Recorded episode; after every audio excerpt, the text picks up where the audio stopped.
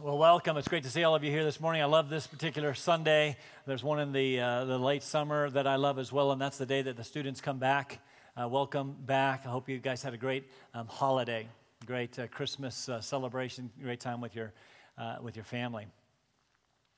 Holidays, uh, that, that does mean that it's that time of the year um, for resolutions, it's for diets and, and for exercise. How many of you have done any of the three? In the last couple of weeks. That's a little disappointing. I think there were three hands that went up. Well, uh, all three are typically broken uh, rather quickly or not observed at all. But let's talk about diet, uh, shall we, for just a moment. There are lots of, of diet fads that, that surface from, from year to year. I have seen many come and go. I especially have a distaste no pun intended, for those ones that uh, try to make them spiritual, like the Hallelujah diet or the Maker's diet or, or, or whatever. But uh, right now, it seems that all of the rage is Whole 30. How many of you have heard, heard of Whole 30? How many of you have done Whole 30? How many of you are doing Whole 30? Come on, Nikki, get the hand up. Yeah, that's my girl. Okay. Nikki and I. Okay, well, let's just go ahead and close in prayer. you guys obviously don't need this sermon. If you don't know, Whole 30 is a 30 day diet, 30 day cleanse in which you do not eat, are you ready? You do not eat sugars, any sugars, grains, dairy, or legumes. That's beans. No fried foods. Shoot me. no sweet tea, no soda for that matter. You're basically confined to meat, vegetables, and fruit. now, now, why in the world would anyone choose not to eat sugar, cheese, and bread? As far as I'm concerned, three staples of life.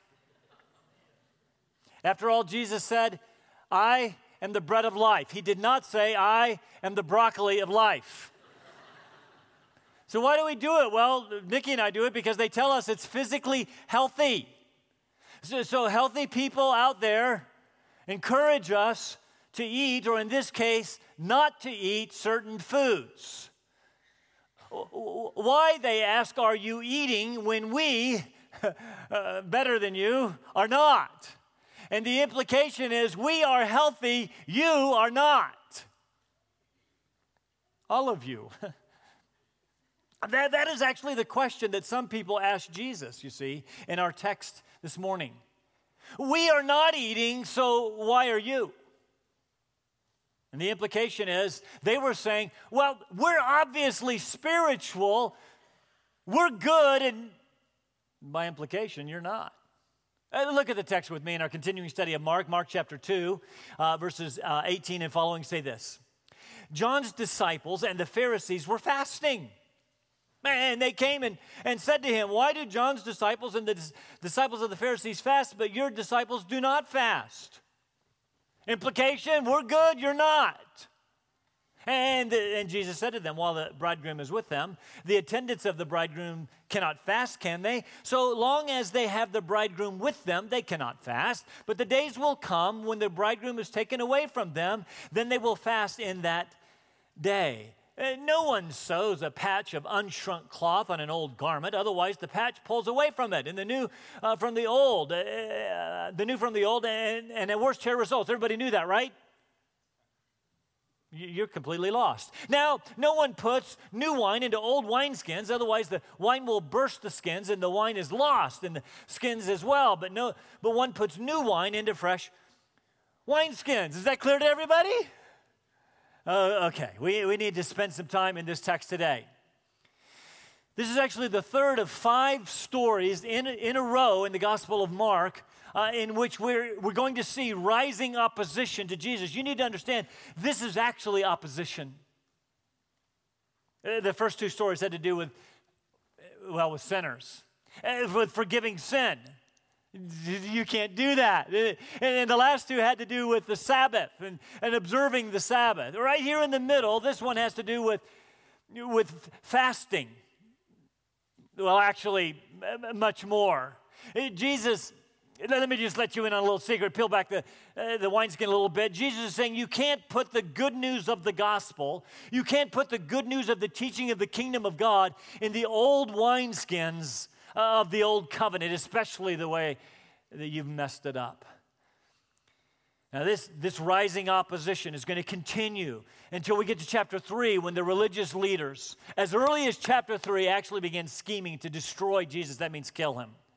Uh, of course, Mark is later going to, uh, to tell us that it is why he came not to be served, but to serve and to give his life a ransom uh, for many.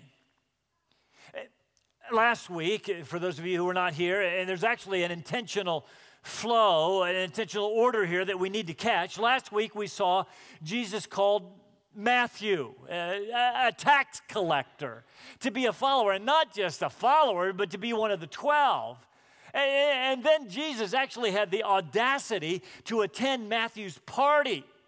Uh, a party full of tax collectors and, and sinners. Why would he do that? Because you see, the old system, especially the way it had evolved into the tradition of the elders, they would, they would never have done that. Religious people don't hang out with sinners, you see. Sinners are not welcome.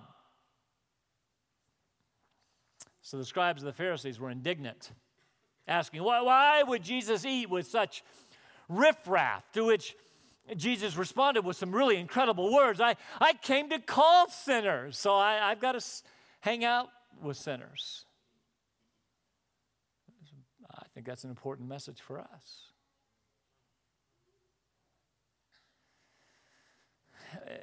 We need to understand what uh, a couple of important things here that Jesus is doing. He's deliberately doing two things. First, he is calling sinners. he is calling the irreligious into his kingdom. I mean, look at his list of followers so far. Now, I know, I know that you don't fit into this particular list, but he's calling fishermen and, and, and women who are not highly esteemed at this particular time, and lepers and, and paralytics and tax collectors and sinners. Aren't you glad that wasn't who you were when Jesus called you? Or, or maybe you were. It's quite a group that Jesus is assembling around, him, around himself. The, the, second thing that he is intentionally doing is, is challenging the tradition of the elders, the, the teaching that, well, here it is the teaching that supposedly made you spiritually healthy. Do this if you want to be healthy like us. You need to, you need to fast like we do. Uh, you need to fast on Mondays and Thursdays if you want to be really spiritual. Uh, in the end, Jesus is going to prove following rules for rules' sake are absolutely of, of no value. Following rules to make yourself acceptable, acceptable to God will not work. You might be able to follow a few of the rules that you've made up, you know, don't eat on Mondays and Thursdays, but you would never be able to follow God's rules. You would never be able to follow God's law. Thank God for the gospel. This new wine. In, in, verse 18, you see, some disciples of John and the Pharisees came to Jesus and asked him a, a, question Why do we fast and your disciples do not fast? This was actually intended to be an indictment against Jesus. You see, disciples then would follow the, the, the teaching and the practice of their, of their leaders, of their, of their rabbis. And so obviously, Jesus isn't fasting. In, fact, we found last week he was feasting with sinners. You don't do that. Not if you want to be spiritual. Uh, Jesus responded to that question with some seemingly nonsensical words. I mean, what, what, what, does he mean? We, we have to do some digging here. I think you'll see how this all fits together by the time we uh, come to the end. And, and, and yes, I want you to know that, that, we're going to talk about fasting today. And you know what? I'm going to encourage you to consider fasting, but that's, well, that's not really the, the, the, core teaching here. What I want you to see at the beginning is that fasting for fasting's sake is of no value. In fact, here's the core teaching doing anything. Doing any spiritual discipline without God as the spiritual end is of no value. So here we are at resolution time of the year, and some of you said, I'm going to read through the Bible this year. Here's my question why? Well, that's what spiritual people do. Why do we do what we do? Well, why do you read the Bible? Why do you pray? Why do we even go to church? Some of you are thinking, did he just say that out loud? And you're going to lean to the person next to you and say, I think he's saying we don't have to be here. and if you do, you don't get it. Because if you're here because you think you have to be, old wineskin, it's got to go.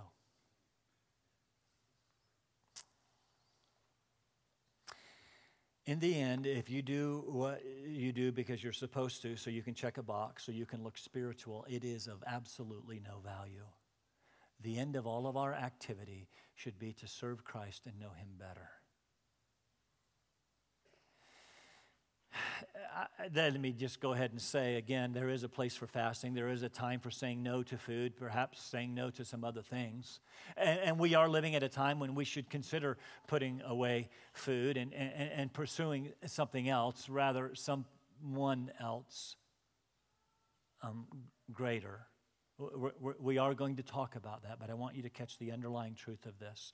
What we do is to pursue someone greater. Look at uh, the outline of the text is going to go uh, something like this. We first see that Jesus is going to answer their question in verses 18 to 20. It's a little challenging to f- follow. And, and then, even more difficult, Jesus is recognizing that there is an underlying problem here that, that, prompts this question, and he's going to expose their problem in verses 21 and 22. And he's going to teach us an important prin- principle of the kingdom. Well, let's begin with the question its answer, verses 18 to 20. The disciples of John, that is John the Baptist, don't miss that. These are disciples of John the Baptist. Wasn't John a good guy? I think he was. Did we see that in chapter 1? He was the forerunner. And here his disciples are, they're coming and, and they've already adopted a, a practice that they think you ought to do if you're going to be. That's what John did. He just ate locusts and honey. Is that what we're supposed to do to be spiritual?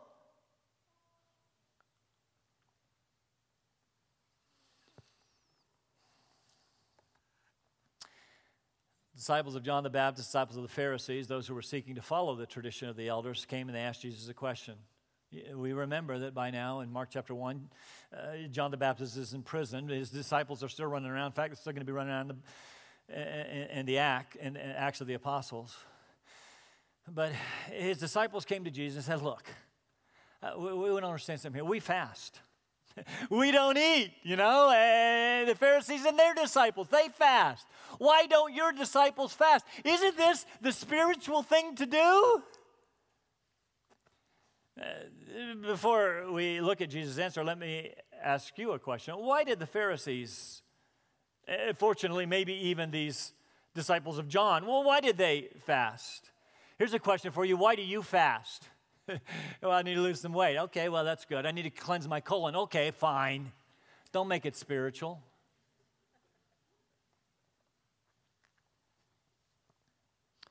Why do you fast? Why did they fast? They, they didn't, they wouldn't like that question. They didn't know the answer to that. We don't know. We just do. It's what spiritual people do. Now, the, the question they did like is, do you fast? Oh, yeah, we do. We, we fast. See how spiritual we are. You have to understand the Old Testament only required a fast day once a year, and that actually by implication. It was on the Day of Atonement. Yes, uh, the book of Zechariah added four more, Esther maybe one, more. But, but the tradition of the elders said if you want to be really spiritual, here it is, you want to write this down, because if you want to be really spiritual, you need to fast twice a week. That's right, they said on Mondays and Thursdays, which, which means. Uh, if you want to be spiritual, you'll do it the way we do it. And if you don't, you, want, see, it's possible that this party at Matthew's house was on a Monday or Thursday, which meant while the spiritual people were fasting, Jesus and his disciples were feasting. Spiritual people don't feast on fast days. Why? Who cares? Just do it. Why they fasted did not matter. What mattered is that they did. And spiritual people fasted, they did so fastidiously. And not only that, one, they wanted to make sure that everybody knew they fasted. They neglected their, you can read about this in Matthew chapter 6. They neglected their appearance. They, they didn't wash their faces. They walked around looking all glum and gloomy. So everyone would say, huh, You must be fasting. How spiritual you are. And Jesus said, Paid in full. That's your reward. Along with fasting, they did other things to prove their piety. They prayed, and oh, did they pray. They prayed very long and ostentatious prayers publicly on street corners and, and in the synagogues to be seen by men. That reminds me of a time, this is in my notes, but I went, we were down at Myrtle Beach and I was out running early in the morning, uh, or maybe it was late, I think it was late in the evening. Uh, and late in the evening, it was almost, uh, uh you know, it was getting kind of dark, but there's still lots of people around. There's this kid, I, I, I, I, say kid, he's probably, you know, college age, and he's there, he's on his knees, and he's looking out at the, he's looking out at the ocean, and he's yelling at the top of his lung, Jesus! Wait for it, and do it again. I'm going, dude, why are you doing that? So that I could see you. Why do we do what we do? They, they prayed on street corners. They weren't praying to God, they were praying to be seen. And Jesus said, Paid in full. That's your reward. They, they tithed. They were careful to tithe everything. They tithed of their, tithed of their spices of their seeds of mint and dill and cumin. They even counted them out to make sure nine for me, one for you. Nine. You see, this is what the law said, at least the way they interpreted it. And so when they tied, they sounded a trumpet to make sure that everybody knew that they were, they were giving, paid in full. You got your reward. The point is, everything that they did, they did for show, to be seen by people, not as a testimony of their commitment to God not to serve God and to know God, but to, to wear these things you see as spiritual merit badges to glorify, well, themselves. So why do you do what you do?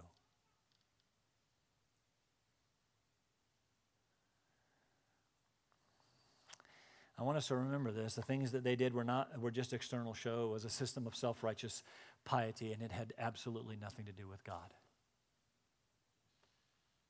What about what you do?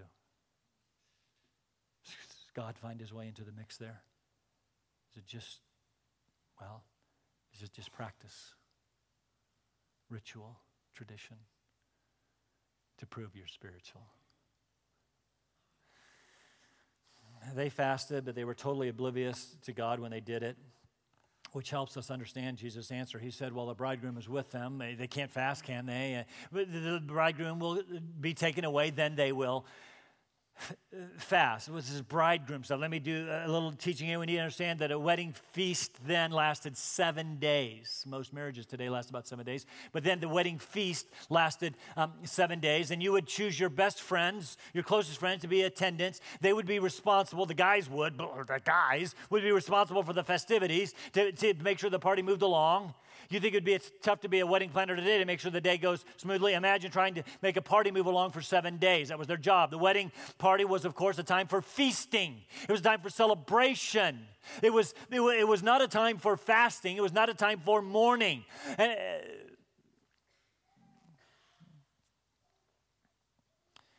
Jesus was the bridegroom. This, this is the, the parable. His disciples were the attendants he's, he's teaching here. Just a little side note there is not, this is new, this is, there's not an Old Testament concept of the Messiah being a bridegroom. Again, new concept, one which the church fully then capitalized on. Jesus is the bridegroom, and the church is his, is his bride. The, the, church collectively, let me just take a little aside here. I don't have this in my notes either. The church you, collectively, we together are the bride. You are not the bride of Jesus individually. Okay, so all of those really uh, pretty love songs that are on the radio that you know talked about climbing in Jesus' lap, mm, maybe not so much. We collectively are, are the bride of Christ. But, but in the Old Testament, as we study the Old Testament, we find that hmm, God, Yahweh, was the bride of Israel. And all of a sudden, we see that this is a very veiled reference to Jesus deity. I'm the bridegroom, and, and the new people of God, the church, is my bride. It didn't make sense for the attendants to fast while the bridegroom was still there. This was a time for feasting. The fact is, the fact was, you don't Jesus is saying you don't fast when it's inappropriate. You don't fast just to fast. You fast in response to what's going on around you. The bridegroom's present. Not time for fasting, it's time for feasting. Fasting is in response to what's going on around you in times of repentance, in time of mourning, in time of brokenness, in time of hungering and thirsting for something else besides food. If, if, if you fast every Monday because, well, Monday is fast day and there's no compelling God centered reason to do so, you're wasting your time. That makes sense. Uh, but let's go to the other end of that spectrum. If you choose to fast on Mondays to pursue your relationship with God, to pr- pursue something that God, uh, with God, that's great. But you don't just fast for fasting's sake to prove yourself spiritual. Now, now, uh, again, some want to go to the other extreme and they look at this and they say, well, the bridegroom's here, and so we don't, we don't fast anymore, uh, right? yes, we do. The bridegroom is not here anymore in this particular sense. And so I want to say to you if you decide to schedule a fast day, that's fine. But do it in response to what God is doing in your life. Not just because spiritual people fast. Please notice something else. Jesus said there will come a time uh, to fast, that is when the bridegroom is taken away. Very interesting wording. It's the only time this word is used in the entire New Testament, and it speaks of something being violently, suddenly removed. Jesus was referring in a very veiled way to his own death when he would be forcefully and violently taken from his disciples at the cross. This would then see be the time to mourn. This would be the time to fast. So, is fasting still acceptable? Is it still uh, warranted today? Yes. We find that the early church continued to fast. Why then do we fast? To know God better and to serve Him better, more closely, more intimately. If you're fasting because you think that's what spiritual people do, then stop. Please eat a cheeseburger.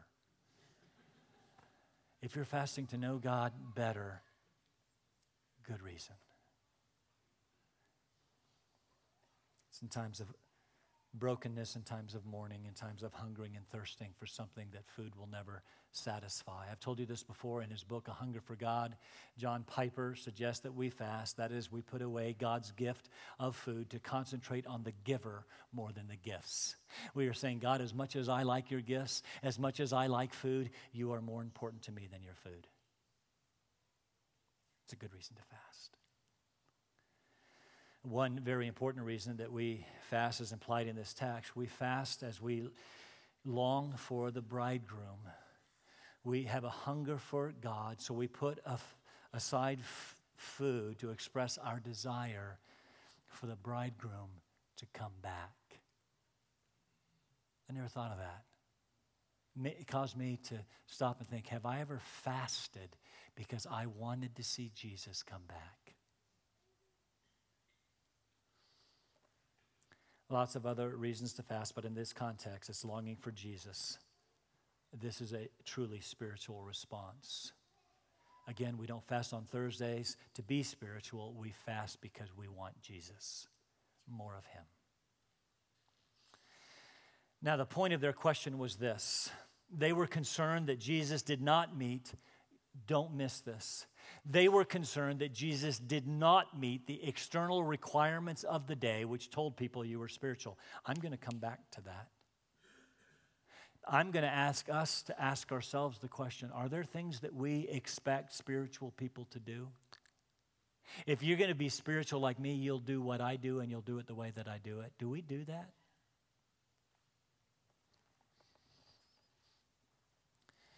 They were concerned for Jesus you pray, but you don't pray like us.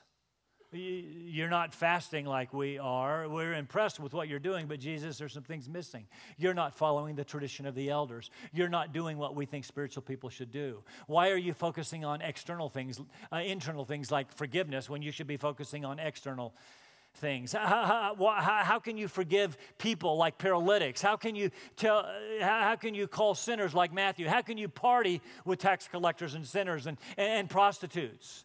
They, they don't fit into our system, Jesus. They would never be welcome here. How is it that you are doing that? There was a deeper problem, you see, and Jesus begins to expose it in the next two verses. Brings us to our second point. Broader issue. Jesus gives them two very uh, easy to understand parables to help them and us understand an important kingdom principle. Jesus uses these earthly stories. Luke, when he tells the story, actually calls them parables. Stories which everyone would understand uh, to teach this principle. If you sew he says, if you sew a piece of unshrunk or new cloth, usually that would be linen or wool, uh, or an, on an old article of clothing, when you go to wash it, then the new piece of cloth would shrink. It would pull away from the old material, causing a bigger hole. It, it, you, you don't do that. It won't work. And everybody understood that. Similarly, if you pour uh, new wine into old wineskins, it won't work. They, they knew that too. We don't know that. They knew that. Wineskins, you see, were made of tanned, especially treated hides that had only been cut at the neck and at, at the feet. The legs were sewn shut. The neck was left open for pouring and, and tied tightly with string to prevent, you know, spilling, of course. It doesn't particularly it's not appetizing to me that you pour something red out of, a wine, out of an animal skin to drink, but that's what they did. Uh, old wineskins would eventually uh, dry out and become brittle. And so if you poured new wine into an old wineskin, brittle, uh, during the fermentation process, gases expand, stuff like that, causes the skin to expand, and it would crack, burst, spilling the new wine. The only suitable container for a new wine was a new wineskin. What is Jesus saying here? He is dealing with a very, a much deeper issue. He says, You want the kingdom. You want kingdom truths to fit into an old cloth. That's why you're asking me this question. You want it, my, the, the, teaching that I am bringing, you want the hope of the gospel to fit into old wineskins. It will not work that way. The old system of legalism, the old system of traditions, the old system of rituals have to go. They have no place in my kingdom. I'm not willing to be fit into your rituals, into your systems, to breathe life into them, to make them better. They don't mix. The, the, the, the gospel of forgiveness, the gospel of grace and cleansing cannot be attached to the old and external traditions of self righteousness and ritual. They don't go together. The external, legalistic, self righteous system of tradition and ritualistic Judaism Judaism, what they had made it does not fit within the ministry and message of Jesus. Don't try to mix them, they don't go together. Don't try to create a system that says, do this, and then you will be spiritual, then you'll fit in. Hmm. And, and then we realize that this story comes right on the heels of him partying with tax collectors and sinners. And maybe, just maybe, it's starting to make sense. It's why self righteous people will never fit into the kingdom. Self righteous people are always trying to mix their works with God's grace. That will not work. It's why only sinners fit. They know that they bring nothing to offer. They know that they have uh, bring nothing to the equation. They know that it is grace plus nothing. That Jesus came to hang out with sinners. That's why he healed paralytics. It's why he healed lepers. It's why he calls tax collectors. It's why he calls sinners. Don't try to bring old cloth, old wine into new wine, uh, old wineskins. They didn't do that. With them, everything was new. That brings us to our conclusion, and you may be going, oh, okay, this is a bit confusing. You say, fine, Scott, most of us aren't Jews. uh, and we have, we've never followed the tradition of the elders.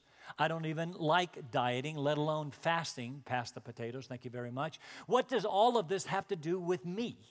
That's, that's a great question. Let me make, if, if I may, an application for us. Because you see, I'm going to suggest that we can create our own old cloth. We can create our own old wineskins if we are not careful. What, what do I mean?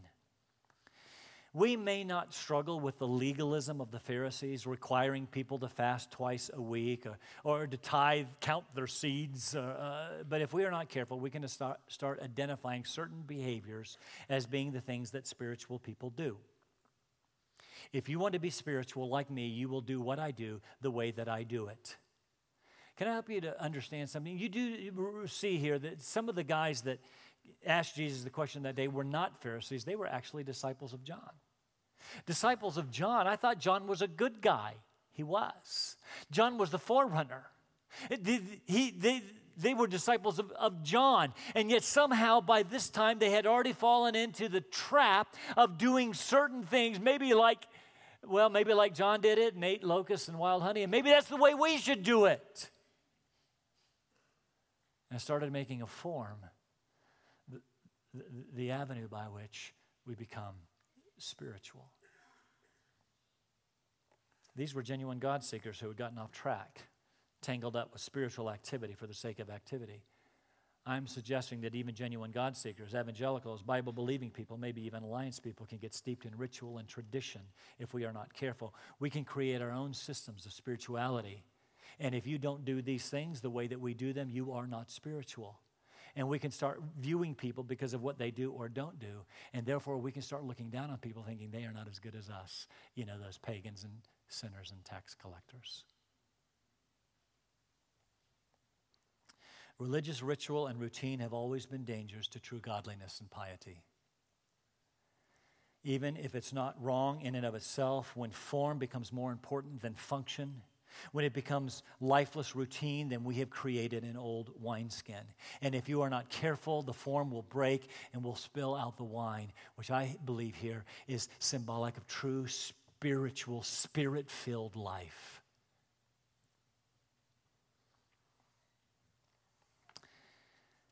True spiritual life is not in the wineskin, it's not in the form, it's in the function, it's in the wine. So spirituality is seen in. Let me, let me just spell this out for you. Let me just help us to understand this. Maybe bring this home to us just a little bit, just a couple minutes, and then I'm done. If spirituality becomes known in the way that we pray, in how we worship, in, in what we do or what we don't do, kinds of songs or hymns or choruses that we sing or don't sing, in the way that we attend church, or, or don't attend church, and what instruments that we use or don't use, in the way that we do things because we've, well, always done it that way, then we have created an old wineskin. And we can't do certain things all of our lives uh, because we've always done it that way, and it can lose its meaning. Some of you, for example, pray before meals. You wouldn't think of putting anything into your mouth. in fact, sometimes you accidentally put something in your mouth and realize you haven't prayed and you start spitting it out.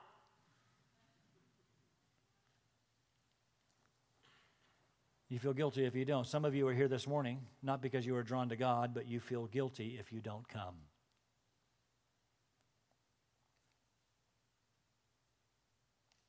Can I suggest that you are possibly here then for the wrong reason? It's become a form rather than a function. Some of your activities have become mechanical, ritual, and altogether useless. My prayer for us, uh, let, me, let me give you an example. I, I, don't, I don't have this in my notes either, but um, a couple of weeks ago was uh, uh, Christmas Eve. And as I was thinking and praying about Christmas Eve, um, you know, I, I, I recognize that in that particular service, we have more, because we have family members who are present, we potentially have more unbelievers than any other service of the year. So as I thought about that, I, I know that it's been our tradition to observe communion on Christmas Eve. So I took it to the elders and I talked to the elders. I said, you know, we, we have lots of unbelievers here on Christmas Eve, and I know it's been our tradition, but maybe, just maybe, we shouldn't do that. Maybe. Now, now, I, will share the gospel, but instead of uh, observing a practice which is ordained in Scripture, instead of uh, observing a practice which is going to make unbelievers, family members, uh, CEOs, Christmas and Easter only people, instead of making them feel ostracized, maybe, just maybe, we'll present the gospel and, and not do communion together. We talked about it, we prayed about it, we said that's what we were going to do. I sent an email to you and said, th- th- This is what we were going to do. And it wasn't because we wanted to ignore communion, it was because we wanted to be sensitive to the gathering that we would have. Can I tell you that at the five, how many of you were here on Christmas Eve? How many of you were here at the five o'clock service? Can, can, can I tell you that the five o'clock service, we normally set up just under 700 chairs in this room, and we had to bring in chairs. It was the single largest service that we have ever had in the history of our church. Over 700 people were in this room. Right now, there are about 500. Can you imagine 200 more people in here? Our fire chief sitting in the back right there. He was wandering around. He couldn't believe that we were going to have 700 people with little fires.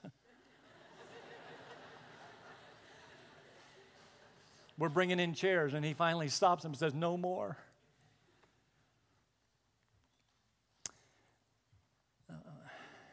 300 more came. It was the largest Christmas Eve gathering that we've ever had. Is it possible because we became more sensitive to function than form? I want us to be that kind of church. I want us to be asking and answering the question why do we do what we do?